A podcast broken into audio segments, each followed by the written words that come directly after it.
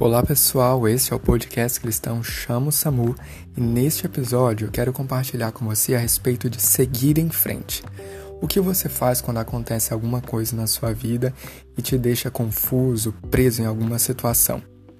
Quero compartilhar sobre algo que aconteceu na vida de Davi, que ele conseguiu avançar mesmo assim com a ajuda do Senhor. Fica aqui comigo.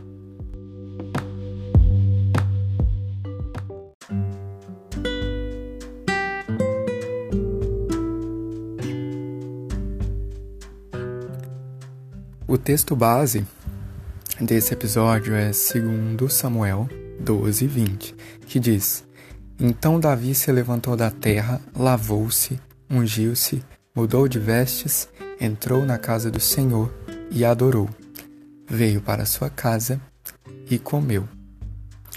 Davi, ele confessou o pecado dele ao Senhor e recebeu a certeza de que o Senhor o havia perdoado.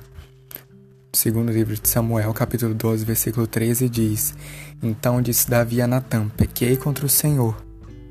Disse Natã a Davi: Também o Senhor te perdoou o teu pecado, não morrerás. Porém havia um preço. Nós conhecemos a história e sabemos.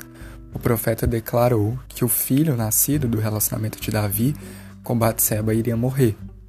E a criança de fato adoeceu. Davi, porém, jejuou, prostrou-se sobre a terra, noite após noite, clamou e tudo mais.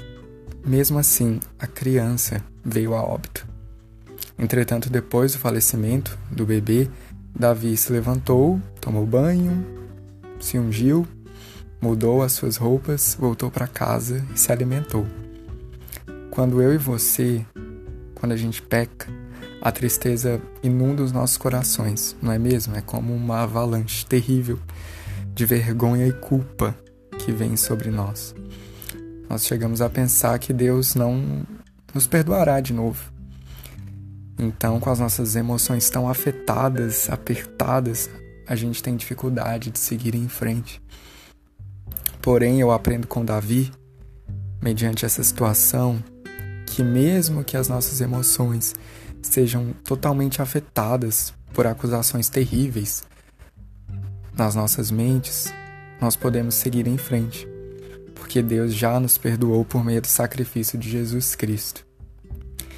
E mediante o refletir nessa história, a minha oração por mim e por você é que se nós pecarmos e nos abatermos, nós nos voltemos para Jesus, porque Ele pode nos ajudar olhar para a sua cruz, para a sua entrega e nós possamos perceber que em seu amor tão incondicional e profundo nós fomos perdoados e podemos seguir em frente em liberdade. Como isso é tremendo, poderoso, faz uma diferença tão significativa no nosso dia a dia. Que Deus te abençoe muito esse é o nosso último episódio do ano de 2020. Que em 2021 você consiga andar em plena liberdade no seu relacionamento com o Senhor, de pai e filho, porque é isso que nós somos, filhos